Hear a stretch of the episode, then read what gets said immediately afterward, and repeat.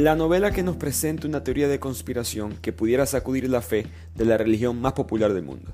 En este resumen aprenderás en detalle de qué trata esta teoría contada por el autor, Dan Brown, y al mismo tiempo te explicamos si lo que él argumenta es verdad o no. Arrancamos con otro episodio de Bibliotequeando, como siempre les habla su anfitrión Ricardo Lugo, arroba bibliotequeando en las redes, sigan compartiendo la cuenta, dando like, siguiendo, promoviendo el podcast 5 estrellas, para seguir mejorando nuestro conocimiento y cultura a través de los libros. También se pueden suscribir al blog de Bibliotequeando donde yo escribo distintos artículos sobre distintos temas de los libros que hacemos en el podcast y otros que no forman parte de esta lista. El link lo encuentran en la descripción de este podcast o en el link de las cuentas de las redes sociales. Esta novela, por supuesto, es un relato ficticio, pero que tiene muchos elementos de la vida real. Por lo mismo, he decidido cambiar el formato y este primer episodio que están escuchando, este episodio número 34, es el relato o el resumen de la novela del punto de vista de Dan Brown. No cambiamos eh, los datos, no cambiamos las teorías, simplemente mostramos lo que el autor te, quiso mostrar.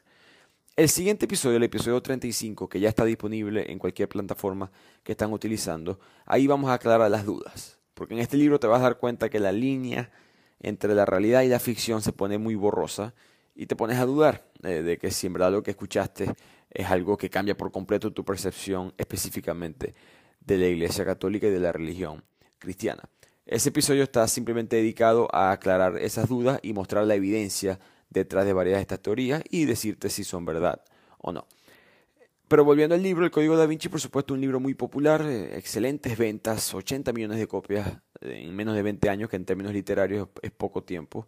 El libro obviamente atrae muchas personas con que le gusta la teoría de conspiración, le gusta la historia, por supuesto gente que quizás odia a la Iglesia Católica, odia el concepto de la religión, pero yo creo que el Código da Vinci su atractivo siempre ha sido que nadie en verdad cree 100% en algo. ¿no? Todo el mundo siempre tiene una, parte de su cerebro que está, mm, yo no sé si me creo esta parte o qué tal si esto fue lo que en verdad pasó. Esa sensación de que se te puede abrir, hay un mundo detrás de esa puerta y Dan Brown con este libro te la abre. Si sea verdad, sea mentira, eso lo hablamos, voy y repito en el siguiente episodio, pero eso le da mucho, mucho llamativo al libro. Así que empecemos con este resumen de uno de los libros más controversiales de los últimos 20 años. El libro empieza dándonos contexto histórico sobre dos organizaciones que van a ser muy importantes a través de la historia. Primero, el Priorato de Sion. Esto es una sociedad secreta fundada en los años 1099 y la razón por la cual sabemos esta sociedad es porque en el 1975 la Biblioteca Nacional de París descubrió unos pergaminos conocidos como los archivos secretos. Estos pergaminos, estos escritos, tenían la lista de quiénes eran los miembros de este priorato y estaban incluidos personajes de mucha importancia histórica como Isaac Newton, Botticelli, Víctor Hugo y por supuesto Leonardo da Vinci. Al mismo tiempo, él nos habla sobre el Opus Dei, una secta católica profundamente devota que ha sido tema de controversia recientemente dado a informes de lavado de cerebro, coerción y una práctica peligrosa conocida como la mortificación corporal. El Opus Dei, además de esto, posee mucho capital financiero, de hecho acaban de fundar un edificio en Manhattan que vale 47 millones de dólares en Nueva York. Y aquí se arranca la novela que nos explica que Jacques Saunier, que es el curador del Museo del Louvre, está siendo asesinado por un miembro del Opus Dei. Esto es en el Museo del Louvre, por supuesto, el Museo de Arte en París. Ya es la medianoche, todo está cerrado, solamente está Jacques Saunier adentro. Pero el problema de esto es que él tiene el último, mejor dicho, es la última persona que está viva en el mundo que tiene un poderoso secreto. Él no puede morir porque si él muere, el secreto se muere con él. Por lo tanto, él empieza a dejar unas pistas en su lecho de muerte en el museo. Cuando esto sucede, la policía va a buscar a Robert Landon, ya que Jack Saunier deja muchas cosas escritas en el suelo, lo buscan a él, que este es un profesor estadounidense de la Universidad de Harvard que se especializa en simbología religiosa. Él va hacia el Museo del Louvre junto a la policía él piensa que va a ir a ayudar porque él se iba a ver con Jack Saunier ese día, capaz él puede darle una pista o algo así. No se conocía, Saunier y Robert Landon no se conocían, pero sí iban a conocer ese día. Entonces Robert va como voluntario, pero en verdad él no lo sabe, pero la policía piensa que él es un sospechoso. Cuando él entra al museo, él les explica, mejor dicho, él ve el cuerpo y el cuerpo está desnudo, con los brazos extendidos, con un pentáculo dibujado en, el pecho, en el torso del cuerpo de Saunier con su propia sangre. Un pentáculo es esa estrella de, cinco puntas que mucha gente piensa que es satánica, incluyendo la policía que estaba ahí presente. Y ahí Robert les explica que no lo es, que es un símbolo pagano, en verdad, un símbolo de 4.000 años antes de Cristo. Las raíces del símbolo o la mala interpretación de este símbolo viene en parte por los paganos, porque los paganos, la raíz de la palabra es del latín paganus, que significa habitantes del campo. Los paganos en verdad eran campesinos que no estaban adoctrinados por la iglesia y se aferraban a la religión pagana, por supuesto. Esta religión tenía mucha adoración a la naturaleza, ellos imaginaban el mundo en dos mitades, masculina y femenina, y cuando el hombre y la mujer estaban equilibrados, esas dos mitades estaban en balance, había armonía, cuando no, había caos. Entonces, en otras palabras, este pentáculo también representa feminidad divina y al mismo tiempo representa a la diosa Venus, porque la diosa Venus, el planeta Venus y el planeta Tierra forman un pentáculo perfecto en el cielo cada cuatro años. De hecho, las Olimpiadas están basadas este, en este ciclo de Venus, por eso que las Olimpiadas y por ende después el Mundial se copió, es cada cuatro años. Pero gracias a Hollywood, en verdad, gracias a las películas y las mentiras de, ese mundo, la estrella de cinco puntas ahora es un cliché básico de las películas satánicas. Al mismo tiempo se dan cuenta que alrededor del cuerpo de Jacques Saunier hay un círculo. Entonces ahora Robert Landon entiende que su posición no es al azar. Él está acostado como el boceto de Da, de da Vinci, el hombre de Vitruvio, esa famosa pintura el eh, dibujo perdón, de Leonardo da Vinci, que representa el símbolo entre la armonía del hombre y la mujer. Adicionalmente, Robert nos explica que el Vaticano siempre eh, trató de agarrar los símbolos paganos y convertirlos en algo negativo. En esa campaña de erradicar la religión pagana y convertir a todas las masas al cristianismo, ellos empezaron una campaña de difamación contra los dioses paganos, símbolos, etc.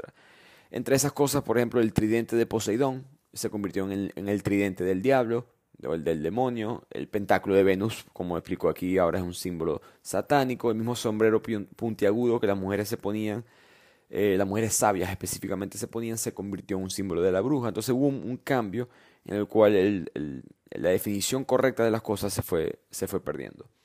Y aquí la policía le enseña a Robert que hay un mensaje escrito en el suelo que tiene unos números que parecen al azar, 1, 3, 3, 2, 2, 1, 1, 1, 8, 5. Y también dice, oh diablo draconiano o oh santo cojo. Durante todo esto, el, capitán de la policía, Fache, está viendo todo, ¿no? Y él es muy católico, es muy creyente, y no le gusta esto del el hombre de Vitruvio y Da Vinci y todas estas conexiones, porque él piensa que Da Vinci es una persona involucrada en las artes oscuras.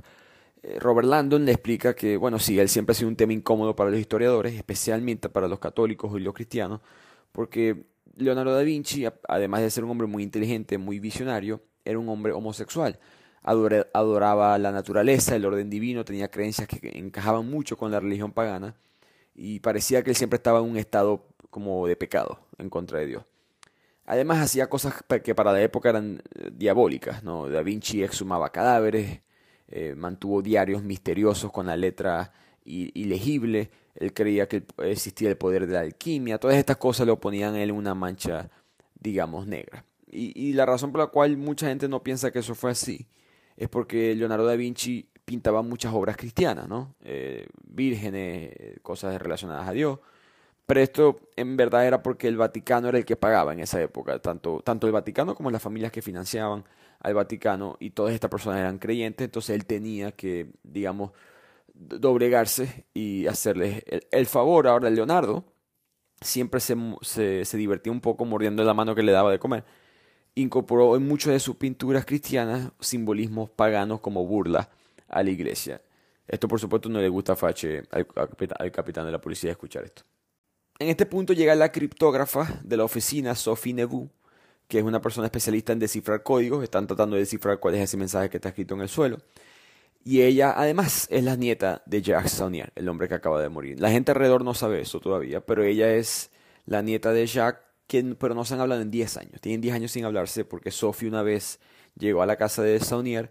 Cuando bajó había una especie de, en el sótano estaban haciendo una especie de ceremonia de un culto, un ritual, y ella le dijo a su abuelo, sabes que no quiero tener más nada que ver contigo, no me hables más, y su abuelo cumplió con sus deseos, han pasado ya 10 años, pero ese día, el mismo día que lo matan, su abuelo le había enviado un mensaje, le había dejado, mejor dicho, un mensaje diciendo, hey, tenemos que hablar, tu vida y la mía están en peligro y necesito contarte algo sobre tu familia. Ella pensó que era una trampa porque su familia está muerta desde que ella era niña. Entonces ella eh, murió en un accidente automovilístico. Ella, no piensa, ella pensaba que era una trampa, pero ahora que su abuelo está, está muerto, lo está dudando. ella en secreto va y le habla a Robert y le dice, Robert, mira, tú no eres, tú no estás aquí para ayudar, tú estás aquí porque ellos piensan que tú eres el principal sospechoso, ellos piensan que tú mataste a mi abuelo. Y la razón por la cual es eso es porque el mensaje que te mostraron no está completo. No es, son los números, yo, o diablo draconiano, o santo cojo. Hay una frase más, una línea más que no te mostraron que dice, PS encuentran a Robert Langdon. Sophie, en verdad ya sabe que PS significa princesa Sophie y ella es Sophie, por supuesto, la nieta de Saunier. Entonces ella sabía que ese mensaje era para ella de que ella tenía que ir a encontrar a Robert. Entonces por eso que ellos dos se están comunicando, pero no están muy claros los dos en cómo se pueden ayudar mutuamente. Y detrás de todo esto, el autor toma un tiempo para explicarnos quiénes son los autores del asesinato de Jacques Saunier. El monje que lo mató se llamaba Silas, que era un servidor del presidente del Opus Dei que se llamaba Manuel Aringarosa. Este Manuel Aringarosa tiene mucha influencia en el Vaticano y por eso es que el autor nos explica la historia del Opus Dei, que significa obra de Dios. Eso es lo que significa la palabra literalmente. Esto fue una congregación fundada en 1928 en España. Tiene muchas conexiones con el régimen de Franco y tienen valores parecidos. Ellos pedían un retorno a los valores católicos conservadores, hombres de un lado, mujeres del otro. De hecho, en el edificio del Opus Dei, las mujeres entran por una puerta, los hombres entran por otra. Y Franco los ayudó un poco por, eh, por esta conexión. Pues. Hay muchas demandas en cuanto a las prácticas de los PUDEI, cuando digo demandas, demandas legales. Ellos por lo mismo de practicar, eh, ellos mejor dicho, creen en, hacer. Ellos no creen mucho en rezar, vamos a decir así. No que rezar no sea parte, porque es bastante parte de su ideología, pero la diferencia de los PUDEI con muchas otras cosas es que ellos te piden hacer algo para perdonar tus pecados. Entonces, si tú como católico vas a confesarte, te van a pedir que reces tantos Padre Nuestro, tanto Ave María, etcétera, y eso es tu, tu penitencia. El Opus Dei te va a hacer hacer trabajo. Te pide lavar, limpiar, ayudar aquí, ayudar allá. Y todo esto se presta, por supuesto, a explotación laboral, que tiene muchas demandas en cuanto a esto. Y hay un extremo, que es el castigo corporal, que un grupo muy selecto de sus miembros se practica a sí mismo. Se coloca un silicio, una especie de metal en sus piernas que les, va cortando la piel poco a poco. Y esto es una manera de limpiar sus pecados. Pero la principal controversia sobre esta organización en relación a este libro es que hay mucha teoría de conspiración en cuanto a ellos porque el Vaticano, por alguna razón, los aceptó dentro de la Iglesia Católica. En el 1950 el Papa Pío XII los aceptó y después Juan Pablo II les dio prelatura personal. Que a diferencia de una diócesis, una diócesis tiene una cierta independencia del Vaticano, o permiso, mejor dicho, del Vaticano para actuar semi-independientemente en los territorios que ellos abarquen, pero, son, pero tienen sus límites geográficos. ¿no? Alguien de una diócesis en eh, no sé, en una parte de Colombia no puede ir para Estados Unidos y, eh, poner leyes, cambiar las cosas, etc. Pero Juan Pablo II, con esta prelatura personal, les dejó a los Dei hacer eso, porque esto un, al ser personal no tiene límites geográficos, tiene límites ideológicos. Entonces ellos tienen poder sobre todo, no vamos a decir poder, no, acceso a todo el mundo católico globalmente. Y esto, por supuesto, hace, hace a, muchas personas que levanten la ceja, que hagan signos de interrogación, porque qué favores están siendo intercambiados aquí, probablemente financieramente. Pero volviendo a la historia, Manuel Aringarosa, el presidente de Opus Dei, aprendemos que está siguiendo instrucciones de alguien que se llama el maestro. Pero volviendo al Museo del Louvre, donde está el cuerpo de Jacques Saunier, Sophie dice que esos números que están escritos ahí son la secuencia de Fibonacci, sino que están en un orden diferente. Eh, entonces aquí Robert Landon se da cuenta de que es lo que está pasando. El hombre de Vitubrio, el pentáculo, Fibonacci, todas estas cosas tienen algo en común, que es el número phi, que es 1,618. El número phi es famoso porque todos los seres humanos es considerada como una especie de proporción divina. Todas las plantas, animales y seres humanos tienen propiedades dimensionales que son 1,618 a 1. En otras palabras, phi a 1. Es una proporción que conseguimos en muchas cosas de la naturaleza y nadie, nadie mejor que Leonardo da Vinci entendió eso. Él solía comprobar que ciertas partes de tu cuerpo, por ejemplo, de tu eh, de tu cabeza, de la punta de tu cabeza hasta el suelo, dividido por tu ombligo, te daba este número y muchas otras cosas, articulaciones, etc. Y los antiguos, los paganos, asumían que el número phi tuvo que haber sido mandado por el creador del universo, era una especie de proporción divina. Por lo tanto, ellos adoraban este número phi y era considerado una especie de representación de la feminidad divina, porque ellos adoraban mucho a las diosas femeninas. La feminidad divina y Leonardo da Vinci donde se unen esas dos cosas en la Mona Lisa. La Mona Lisa, según Leonardo da Vinci, es la máxima expresión sublime de la belleza femenina, pero además tiene unos secretos enterrados, nos explica Robert eh, en la novela. Da Vinci pintó la línea del horizonte, el paisaje, a la izquierda significativamente más abajo que la derecha. Esto hace que cuando tú te pones a la izquierda de la Mona Lisa, ella se ve más alta, o más grande, mejor dicho, que cuando estás del lado derecho. La razón por la cual esto es así es porque históricamente los conceptos de masculino y femenino tenían lados asignados. El izquierdo era femenino y el derecho era masculino, y Leonardo da Vinci, que admiraba lo femenino, hizo que el izquierdo fuera más grande. Nuevamente él estaba de acuerdo con esta ideología eh, pagana del equilibrio entre el hombre y la mujer. Él creía que un alma humana no podía ser iluminada a menos que tuviera ambos elementos. De hecho, el dios de la fertilidad griego se llama Amón y el de la fertilidad del lado femenino es Isis. Y Amón Isis, si, cambias el orden de las letras, si haces un anagrama, se dice Mona Lisa. Así que Sophie y Robert asumen que debe haber algún tipo de pista en la Mona Lisa, la van a la pintura y se dan cuenta que está escrito tan oscuro es la estafa del hombre. Por supuesto esto está en, con una tinta que solamente se puede leer con, luz ultravioleta, pero leen el mensaje y Robert le explica a Sophie que esta frase, estafa del hombre, tiene que ver con el sistema patriarcal que se estableció después del paganismo. El paganismo, vuelvo y repito, admiraba tanto lo masculino como lo femenino, pero la religión católica, eh, o el sistema por lo menos que se estableció, Después de esto no fue así.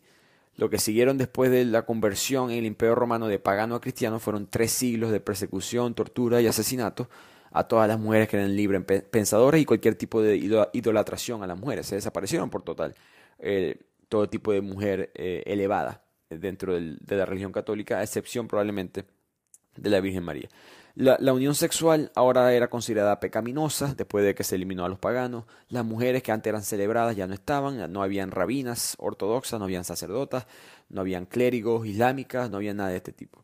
Y el priorato de Sion, esa organización secreta, eh, considera que este desequilibrio entre la energía masculina y femenina es parte de la causa de muchos de los problemas de hoy en día. Entonces, eh, interesantemente, esa frase tan oscura de la estafa del hombre es otro anagrama, que era algo que aparentemente el abuelo de Sophie le gustaba hacer con ella cuando eran jóvenes. Si cambias las letras de esta frase, también dice la Virgen de las Rocas. Esto en inglés, por supuesto, no traten de hacerlo en español, que no va a funcionar.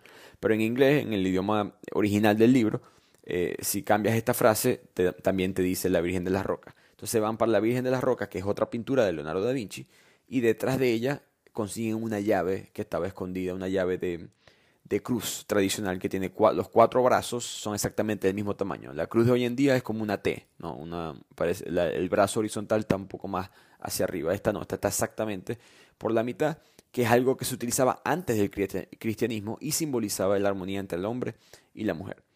En la llave, que no saben qué es lo que abre todavía, pero hay una dirección escrita. Así que ellos se dirigen en esa dirección y en el camino Robert decide explicarle a ella qué es lo que en verdad es el priorato de Sion. Y esta sociedad secreta fue fundada por el rey Godofredo de Bouillon en 1099. Godofredo puede ser uno de los peores nombres que he escuchado en mi vida, por cierto. Pero el rey Godofredo funda una hermandad secreta que se llama el Priorato de Sion con la intención de conseguir unos documentos que estaban guardados en Jerusalén. Estos documentos corroboraban un secreto que él tenía desde, desde, la época de Cristo dentro de su familia. Para poder recuperar este secreto en una época muy difícil de hacerlo, él decide fundar un, brazo militar, o mejor dicho, el priorato de Sion funda una organización militar llamada los Caballeros del Templario. Los Caballeros del Templario muy famosamente fueron los primeros en proteger Tierra Santa o Jerusalén durante las cruzadas. Pero nadie sabe exactamente si los Caballeros del Templario pudieron conseguir estos documentos o no. Eh, los historiadores piensan que sí, porque después de las cruzadas, estos Caballeros del Templario agarraron muchísimo poder financiero. De hecho, ellos se convirtieron en la primera el primer banco, el primer sistema financiero quizás moderno, lo fundaron ellos. Eh, lo que pasaba era que, por ejemplo, si tú querías moverte de un lado a otro con oro, con dinero encima, era muy difícil, era muy riesgoso, ¿no? El, monte, por decirlo así, los campos eran muy peligrosos, hay muchos, muchos ladrones te podían robar, había información que querías proteger, etc. Entonces, una manera de evitar este riesgo es que tú depositabas el dinero en las iglesias que los caballeros del templario protegían, y eso era una especie de banco entonces tú, no sé, por decirte algo, das un, obviamente no es en dólares, pero das un millón de dólares en oro a los caballeros del templario, ellos te dan un certificado que dice, sí, tú me diste un millón de dólares aquí en la iglesia de París. Tú puedes ir ahora con este certificado a la iglesia donde sea, en Berlín, y retirar el valor equivalente a eso en, en, en oro en esa iglesia. Por supuesto, nosotros cobramos una comisión. Entonces fueron el primer cajero automático, en verdad, que intercambiaba a través de distintas monedas. Eh, para el año en 1300 el Vaticano decide que había que hacer algo con los caballeros del Templario, porque imagínense, un, el, Vaticano es la única institución, la Iglesia Católica, hemos dicho, que trabaja a través de fronteras, no tiene conexiones con todas estas distintas monarquías, todos estos países o regiones dentro de Europa Occidental, dentro del reino eh, cristiano, y tienen ahora unos, militares que tienen mucho poder financiero y por supuesto poder militar, que están regados por toda Europa y necesitan hacer algo en contra de esto. Entonces lo que hizo el Papa Clemente V fue que dijo que los caballeros templarios eran unos herejes culpables de adoración al diablo, homosexualidad, estaban profanando la cruz, sodomía, todo este tipo de conductas que eran considerados blasfemia.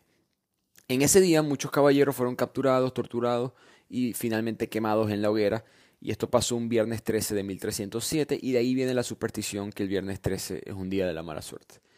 El priorato, sin embargo, pudo escapar a la purga del Vaticano, solamente agarraron a los soldados, por decirlo así, y esta sociedad secreta siguió andando. Y lo que se piensa es que esos documentos fueron sacados en contrabando y todavía sobreviven hoy en día y son llamados el sangrial. E, en e, ese sangrial es el secreto del santo grial.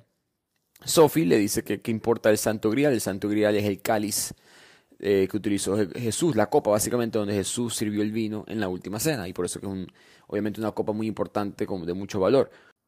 Tanto financiero como espiritual, pero le dice Robert a Sophie, piénsalo, ¿qué importa una copa? No, nadie va a estar mandándose este, militares a este nivel y haciendo todo esto una cruzada solamente para buscar una copa. El grial, en verdad, el santo grial es algo mucho más poderoso. Pero en este punto del libro no nos dicen todavía qué es. Ellos llegan a la dirección que estaba escrito en la, en la llave y resulta que era un banco suizo. Ellos juraban que iba a ser una iglesia, pero resulta que es un banco y aquí Robert conecta los puntos. Eh, la llave es para una caja de seguridad del banco, donde probablemente hay algo que los, los lleve a este santo grial. Y la cruz, recordemos que es una cruz con los brazos iguales, ese es el símbolo de la bandera de la Suiza neutral, muy conocida por lo mismo por la gente que guarda secretos financieros o de, otro, de otra índole en, en sus bancos. El banco suizo eh, tiene la, esta llave secreta que están buscando, pero necesitan meter 10 dígitos en la cuenta, lo cual ellos no tienen la menor idea cuál es, hasta que se acuerdan que tienen los, los números que su abuelo escribió en el piso y esos números que eran la secuencia de Fibonacci terminan siendo la clave. Cuando abren la, caja, adentro hay un cilindro de mármol blanco, que es un, zip, un cryptex, perdón. Imagínense una lata que guarda pelota de tenis, un cilindro, que está dividido en cinco partes iguales. Entonces, es, cada una de esas cinco partes tiene el, el alfabeto. Entonces tú puedes girar cada parte y puedes armar una palabra con cinco letras.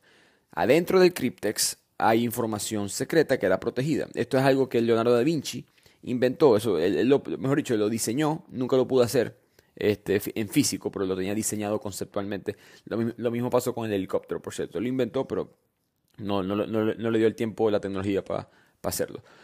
Pero el cryptex era algo necesario para la época. Si tú, recordemos, estamos en los años 1300, 1400, si, si tú quieres transmitir información privada, importante, secreta, no te queda otra más que escribirla y luego tienes que confiarle esa información a un mensajero que tiene que llevar la carta, Dios sabe hasta dónde, puede ser robada, sin mencionar que el mensajero, y era común que pasara esto, sabía que había información poderosa en la carta y la vendía al mejor postor o a adversarios que necesitaban tener esa información. Entonces, eh, el cryptex, Da Vinci lo inventa por esto y el secreto, lo más interesante, es que no se puede romper. Si, o mejor dicho, si lo rompe, adentro del cryptex hay un vinagre y el vinagre va a disolver el papel que está dentro, que es hecho en verdad de papiro. Es un papel muy, eh, muy sensible y el vinagre disuelve todo el papel y sin mencionar la tinta. Entonces ellos tienen ahora este cryptex que tienen por supuesto que adivinar cuál es la contraseña. André Bernet, que es el director del banco, llega y les avisa que la policía está afuera, que recordemos que ellos son ahorita como fugitivos, pero que como su banco tiene la fama de proteger secretos y todas estas cosas, él los va a ayudar a ellos a escaparse. Entonces de aquí ellos se van a la mansión de un historiador británico que vive ahí en París, que se llama Lee Tibing. Y aquí es cuando la novela se pone buena, porque Tibing es un billonario que, que, ha pasado años y ha gastado mucho dinero en desenterrar varios de estos secretos, y él nos presenta cuál es la teoría de conspiración sobre lo que en verdad es eh, el Santo Grial. La Biblia, nos dice Tibing, no cayó mágicamente de las nubes. La, la, la Biblia no fue escrita por Dios, la Biblia fue escrita por hombres. Y los hombres han creado un registro histórico que ha evolucionado a través de las traducciones, adiciones, revisiones, en otras palabras. La Biblia ni siquiera nunca ha tenido una versión final, probablemente hasta versiones más modernas. eh, en la historia. Y la Biblia se centra alrededor de Jesucristo, por lo menos en el Nuevo Testamento. Jesús es el, Mesías profetizado, inspiró a millones de personas, dio nueva filosofía, derrocó reyes, era descendiente del rey Salomón, del rey David y poseía un derecho legítimo al trono como rey de los judíos. Comprensiblemente, su vida fue registrada por muchas personas y seguidores en toda la región. Por lo tanto, es, difícil creer que solamente hay cuatro libros, que son los evangelios, que hablan sobre su vida, Mateo, Marcos, Lucas y Juan. De hecho, hay más de 80. Y la ironía es que la decisión de esos 80 a los, a los cuatro finales, que es lo que están en la Biblia, fue decidido por un pagano, que fue el emperador romano Constantino. Un pagano toda su vida, pero que fue bautizado o convertido al, catolicismo, a la religión cristiana, en su lecho de muerte. En la época de Constantino, la, religión oficial de Roma, por supuesto, era, era la religión pagana, la adoración al sol, todas estas cosas. Pero para él, desafortunadamente había una creciente agitación religiosa que se estaba apoderando de Roma. Ya esto es tres siglos después de la crucifixión de Jesucristo, así que estamos en los años 325 aproximadamente, y los seguidores de Cristo se habían multiplicado exponencialmente. Los cristianos y paganos empezaron a guerrear, a tener conflictos y de tales proporciones que esto estaba amenazando a dividir a Roma en dos. A esto Constantino no le convenía y él decidió unificar a Roma bajo una sola religión, la cristianidad. La razón por la cual elige el cristianismo y no al, paganismo, él simplemente era un hombre de negocio y se dio cuenta que el cristianismo estaba ganando, estaba en ascenso y le apostó al caballo ganador, por decirlo así. Al fusionar estas dos religiones, muchos símbolos, fechas, rituales paganos se convirtieron en la creciente tradición cristiana. Básicamente se creó una religión híbrida que era aceptable para ambas partes. Y en esa fusión, muchos paganos empezaron a adorar cosas cristianas y viceversa principalmente en la dirección opuesta. Ya hablamos de algunos elementos malvados del paganismo, ¿no? Lo del tridente de, Poseidón y todas estas cosas como se convirtieron en, en imágenes diabólicas, pero también hubo cosas positivas. Por ejemplo, los discos solares que tenían los egipcios en las cabezas para sus dioses se convierten en los halos de los santos católicos, en ese anillo eh, de los santos. Las imágenes de Isis, la diosa Isis, amamantando a su hijo Horus, se convierten en el modelo para las imágenes de la Virgen María amamantando al niño Jesús. Eh, y muchos varios otros elementos de la iglesia, de por sí la construcción por dentro de la iglesia, la, religión pagana solía sacrificar a personas y lo hacían en un altar y la gente iba y se sentaba en balcones para poder ver y de ahí viene más o menos la, la creación arquitectónica o el diseño, mejor dicho, interior de, de las iglesias de hoy en día. Entonces nada en el cristianismo es original. De hecho, el dios pre-cristiano, Mitra, que era llamado el Hijo de Dios y la luz del mundo, nació el 25 de diciembre hacía milagros, tenía 12 seguidores, fue enterrado en una tumba en una roca, resucitó a los tres días. Entonces el cristianismo tomó muchas historias originales de, de otras religiones y las, las adoptó, porque dentro de todo era una religión muy nueva, no tenían todavía la mayoría de la población y tenían que convencerlos básicamente de alguna manera. También había, este, cambiaron el día de reposo al domingo, que antes era el sábado. De hecho, si, eh, si te acuerdas, eh, si, sabes, perdón, en inglés, Sunday, el día del sol, es el domingo, más o menos conectado a esta adoración. Entonces, durante todas estas cosas, Constantino necesitaba fortalecer la religión cristiana y entonces celebró una muy famosa reunión que se llamó el Concilio de Nicea. En esta reunión se debatieron muchos aspectos del cristianismo, la fecha de Pascua, el papel de los obispos, cómo se iban a administrar los sacramentos, cuáles iban a ser y, por supuesto, la divinidad de Jesús. Hasta ese punto, hasta ese punto en la historia, nos dice Tibin, Jesucristo fue visto por sus seguidores como un profeta, igualmente como los musulmanes ven a Mohammed, un profeta, un hombre grande, poderoso, con muchas influencias, nuevas ideas, pero al final del cabo es un hombre, simplemente un hombre. No era una persona divina, no era el Hijo de Dios. El establecimiento de eso fue oficialmente propuesto y votado en el concilio de Nicea y fue una elección bastante cercana, de hecho. Porque este, vamos a decir así, el argumento a favor de convertir a Jesús en el Hijo de Dios es que eso le daba una herramienta a Constantino y al Imperio Romano de crear una entidad más allá del alcance del mundo humano, una entidad cuyo poder era indiscutible y eso permitía al Imperio Romano, uno, controlar la población y dos, seguir expandiéndose, como eventualmente lo hicieron. Ahora, muchos afirman que había mucha gente en contra, ¿no? Porque había un problema con todo esto. Jesucristo fue mortal y había mucha gente que había escrito sobre esto.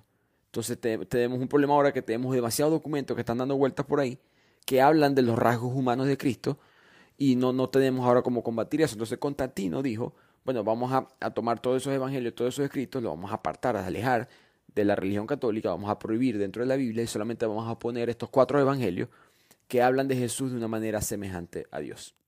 Y por si acaso, eh, Tibin dice, eh, Cristo no fue un fraude ni nada por el estilo. Él, o sea, fue la, iglesia primitiva de la época que robó la imagen de Jesús y la vendió diferente. Eh, Cristo como filósofo es una persona difícil de argumentar de algo en contra. Es la gente que vino después de él que, que hizo, por decirlo, así, por decirlo así, esta jugada. Por ende, todos estos evangelios fueron prohibidos y eran considerados eh, un hereje, un hereje, perdón, que la palabra viene del latín eh, que significa elección. Entonces, todos los que elegían la historia original de Cristo fueron los primeros herejes del mundo. Algunos de los evangelios que Constantino trató de erradicar, para suerte de la historia, lograron sobrevivir. Los, manuscritos del Mar Muerto se encontraron en 1950 en una cueva, igual que los manuscritos de Nag Hammadi y estos cuentan la historia del Santo Grial. También se rumora que hay un documento Q, que el mismo Vaticano admite que existe, y este documento Q son enseñanzas de la vida de Jesús, escritas por su propia mano, que no hablan de, él no se habla a sí mismo como un Dios o el Hijo del Dios en todo caso. Luego Tibin le dice a Sophie que mira la última cena de Leonardo da Vinci, la pintura, y le pregunta si el Santo Grial fuera un cáliz, como la gente piensa, no hubiese solamente uno solo en la pintura, pero en verdad hay 13 copas de vino, no solamente uno. Entonces el Santo Grial, dice Tibin, no es una copa, es una persona. Y adicionalmente, Tibin explica que hay una mujer en la última cena, la cual nadie nunca se había dado cuenta, porque no fue hasta los 1970 que al fin pudimos mejorar la imagen de, la pintura de Leonardo da Vinci, de la última cena, porque con los años se había dañado mucho, una pintura que había dado muchas vueltas, y eh, eh, tardó tiempo conseguir la tecnología para poder recuperar la calidad de la imagen. Entonces, ahora que nos dimos cuenta que en verdad quien está sentado a la derecha de Jesús es, una mujer, es María, eh, esa persona es María Magdalena. La razón por la cual ella está ahí es porque ella era algo más que simplemente una discípula. Ella era, primero que nada, no era prostituta. Eso fue una campaña de desprestigio lanzada por la iglesia primitiva para, para quitar la imagen a María Magdalena porque ella tenía un secreto bastante peligroso para la iglesia. Ella era un problema, pero desafortunadamente para los primeros editores de la Biblia, ella seguía repitiéndose en los evangelios, porque ella estaba casada o por lo menos tuvo una relación con Jesús. Tibin le explica a Sophie que el cáliz fue pintado por Da Vinci, sí está en, el, en, la, en la pintura, sino que está pintada de manera diferente. En aquella época, el símbolo de lo masculino era un triángulo que apuntaba hacia arriba y el símbolo de lo femenino era un triángulo que apuntaba hacia abajo. Ese símbolo de lo femenino, que también era el símbolo astronómico de la diosa de Venus, está entre Jesús y María Magdalena. Si tú ves la pintura, Jesús y María Magdalena están pegados uno al otro, pero por la cadera, y después se van alejando. Sus hombros están mucho más separados de cada uno y forman esa forma eh, del símbolo femenino, del, que también es la forma del cáliz o la copa, de la cual todo el mundo piensa que está en la pintura. De hecho, Jesús como hombre casado, explica Tibin, tiene mucho más sentido, porque Jesús, un hombre judío soltero en la época, de esa edad, 33 años, no tiene mucho, no era muy común. El, decoro social de la época hubiese dicho que era prohibido para él estar soltero. Al, mismo tiempo, Tibin le muestra a Sophie una especie de evidencia que son eh, fotocopias de los rollos de Nag Hammadi y del Mar Muerto, todos esos manuscritos que sobrevivieron. Y ella lee un escrito que dice, estoy diciendo textualmente que es lo que decía, y la compañera del Salvador es María Magdalena. Cristo la amaba más que a todos los discípulos. ¿Por qué la amas más que a todos nosotros? Dijeron. El Tibin le explica a Sophie que cualquier estudiante o erudito del, idioma arameo de la época te diría que la palabra compañero en verdad significaba cónyuge. Y después Tibin saca más evidencia. El tipo está en una racha aquí de, de documentos. Muestra el Evangelio de María Magdalena, que poca gente sabe que existe en el cual Pedro expresa su descontento por él ser la segunda opción detrás de una mujer. Aparentemente era medio eh, sexista el Pedro. El, plan de Jesús era que María llevara a cabo, María Magdalena llevara a cabo la iglesia, no Pedro. Y Pedro, por supuesto, fue el primer papa de la iglesia católica. María era la persona en verdad más cercana a Jesús. En la pintura se ve a Pedro eh, inclinándose de manera amenazadora hacia María Magdalena con su mano agarrando un cuchillo. Así que María Magdalena no solamente era una persona muy cercana y probablemente la mano derecha de Cristo, sino que era una mujer poderosa. María Magdalena era de ascendencia real, era de la casa de los Benjamín específicamente. Y ya que mencionamos antes que Jesucristo era el descendiente, de los, descendiente para ser el rey de los judíos, a través de, ser descendiente de, David y descendiente del rey Salomón. Al María Magdalena ser descendiente de la casa de los Benjamín, ella iba a fundar, ellos dos iban a fundar un linaje real, creando una potente unión política con el potencial de reclamar legítimamente el trono y restaurar la línea de reyes como lo fue bajo Salomón. Esto no le convenía a la gente de la época, esto no le convenía a los emperadores, por lo tanto, María Magdalena y Jesucristo fue algo que fue borrado de los récords. El secreto del Santo Grial no es solamente María Magdalena, es que María Magdalena llevaba el linaje real, porque Santo Grial significa sangre real. Magdalena estaba embarazada cuando Jesucristo fue crucificado, es lo que nos explica Tibin, o mejor dicho lo que dice el priorato. Para proteger al niño, al momento que Jesucristo muere, ella se escapa a Francia y se esconde dentro de la comunidad de judíos que está ahí en Francia. Ella dio luz a una hija, es lo que tiene lo que dicen los registros. Y aquí es cuando viene el priorato de Sion. Ellos estaban encargados no solamente de proteger estos documentos que, que comprobaban su historia, sino de proteger a la familia, a los descendientes de Jesucristo y de María Magdalena. Por eso que eran, estaban en secreto, porque no querían que la iglesia los consiguiera, porque la iglesia estaba buscando matar a todos los descendientes de esta familia para así poder borrar por siempre este, la historia, porque ellos temían que si esta familia se reproducía en grandes cantidades, tarde o temprano, el secreto sí iba a saber. Por lo mismo, Tibin sugiere que la única institución en el mundo con el poder y la motivación para poder hacer esto, de perseguir a las personas con este secreto, es la iglesia. Así que probablemente ellos, el enemigo de siempre, son los que mataron a tu abuelo, le dice Tibin a Sophie. La iglesia sabe que estos documentos están a punto de salir porque habían rumores que el priorato lo iban a soltar y por lo tanto mataron a tu abuelo, porque probablemente tu abuelo, ahora que sabemos todo esto, era una persona con alto cargo dentro del priorato. En eso el mayordomo de Tibin entra y le avisa que, la policía está afuera y se escapan en jet hacia Inglaterra, ya que este tipo, como les mencioné, un billonario, tenía su avión privado. En el avión empiezan a analizar el cryptex y el cryptex había traído un escrito que no podían descifrar, que ellos suponían que el escrito iba a ser una pista para saber qué clave meter en el cryptex, qué palabra con cinco letras iban a, colocar para poder abrirlo. Lo interesante es que no lo pueden descifrar porque está escrito en, al revés, en, en otras palabras, solamente lo puedes leer si tienes un espejo puesto encima. Y esto es curioso porque eso lo inventó Leonardo da Vinci. El, el Codex de Leicester, uno de los libros más caros del mundo, está escrito de esa manera y en parte es tan caro por eso. El mensaje habla de, es un poema en verdad, y habla de los templarios, de los caballeros del templario y la lápida elogiada. Básicamente ellos concluyen que hay que, hay que ir a buscar una tumba de uno de estos caballeros. Todavía no saben cuál es, pero ese, esa es la pista.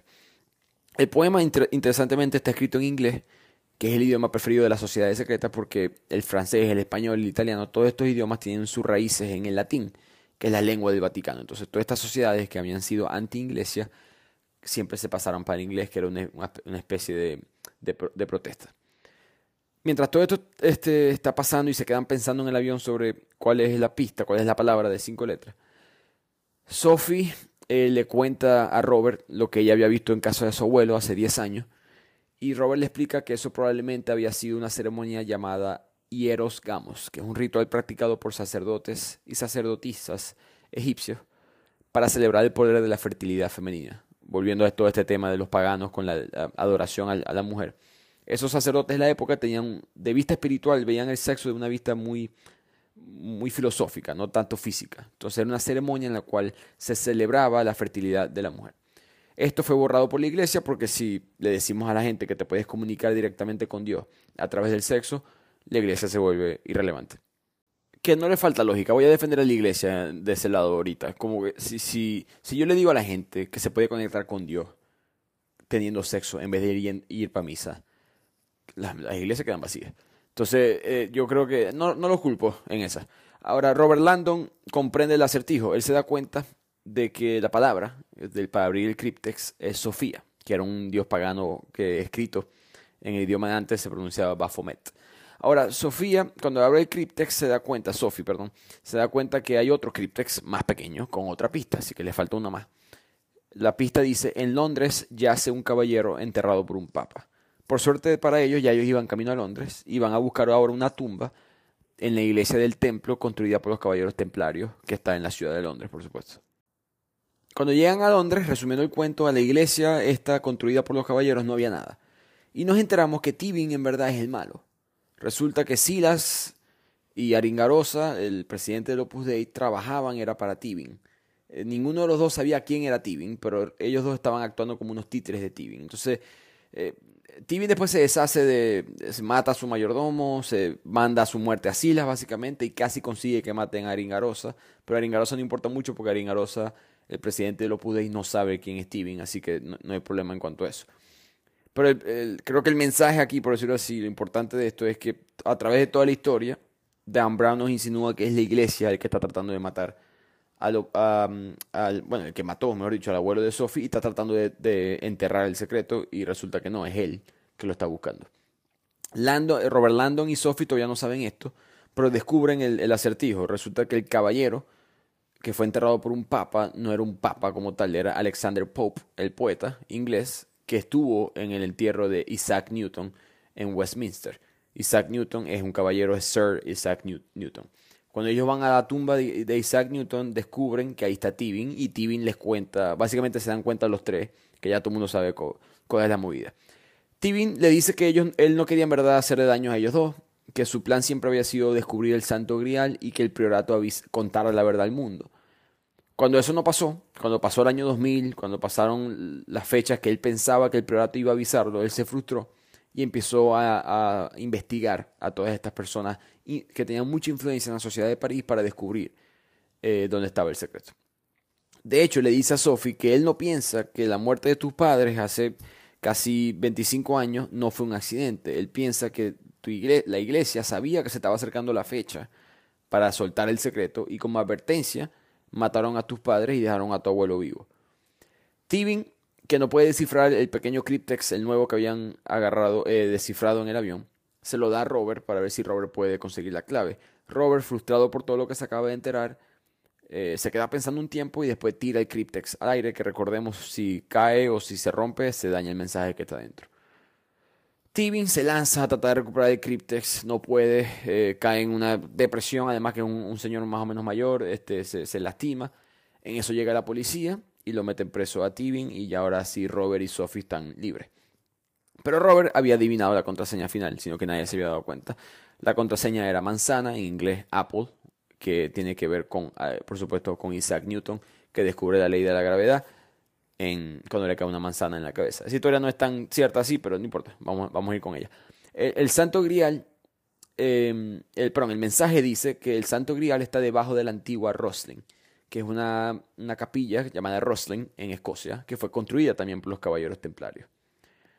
Un día después de que se acaba todo este, porque todo esto, por cierto, toda esta historia en este punto ha pasado un espacio de día y medio. Entonces, Robert y, y Sophie recargan las pilas y después se van a Escocia y llegan a la iglesia. Cuando entra Sophie, ella siente como un déjà vu, recuerda que ella había venido para esta iglesia cuando joven y ese día su abuelo estaba afuera hablando con gente y se puso a llorar y esto ya ha pasado muy poco después de la muerte de sus padres y de su hermano también que estaba ahí.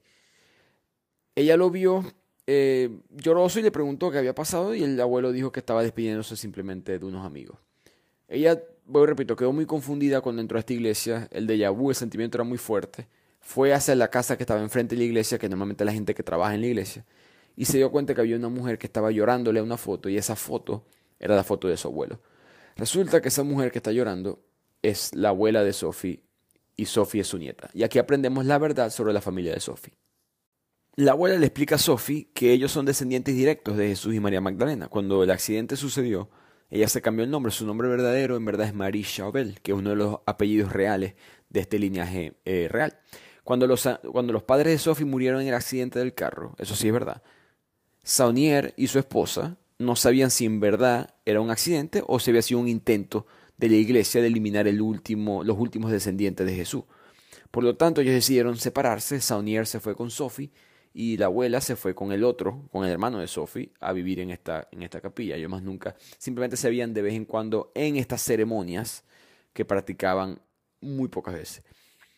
Ella afirma que el priorato quiere mantener ocultos los documentos, ellos no quieren que el secreto se sepa. Robert dice que no está de acuerdo, por decirlo así, pero respeta la decisión pero sí quiere saber dónde está. Él quiere saber dónde es el lugar donde eso, se está escondiendo. Ella le explica, la abuela de Sophie le dice que no está aquí, no está aquí en Escocia. Su esposo siempre quiso esconderla a María Magdalena y a los documentos en Francia. En eso Robert lee bien el mensaje que salió del último cryptex y dice, adornada con el arte amoroso de los maestros, ella descansa por fin bajo el cielo estrellado. Y aquí es cuando todo se le conecta a Robert. Arte amoroso de los maestros, son obras de arte, descansa bajo el cielo, tiene que ser lugares donde esté con vista al cielo porque hayan obras de arte. Y ese es el Museo del Louvre, si han ido para el Museo del Louvre o si lo han visto. Hay una pirámide inmensa que tiene 667, eh, creo que 677 paneles de vidrio. Es una pirámide interesante. No encaja mucho con lo que está alrededor, pero es una pirámide que, que es el mismo símbolo que hemos hablado en el libro del masculino y el femenino. Y abajo de esa pirámide hay una pirámide invertida, que es el cáliz, ¿no? la misma forma del cáliz. En la punta de ese cáliz, debajo, es que Robert se da cuenta que ahí está el descanso final del sarcófago que tiene el cuerpo de María Magdalena y los documentos.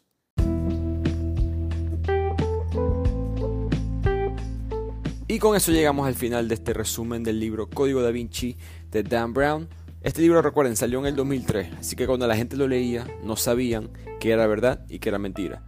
Por lo mismo, denle clic al siguiente episodio donde analizamos con evidencia y documentos qué es lo que en verdad pasó en esta época de la historia y qué cosas nos dijo Dan Brown en este libro, que son realidad y cuáles son ficción.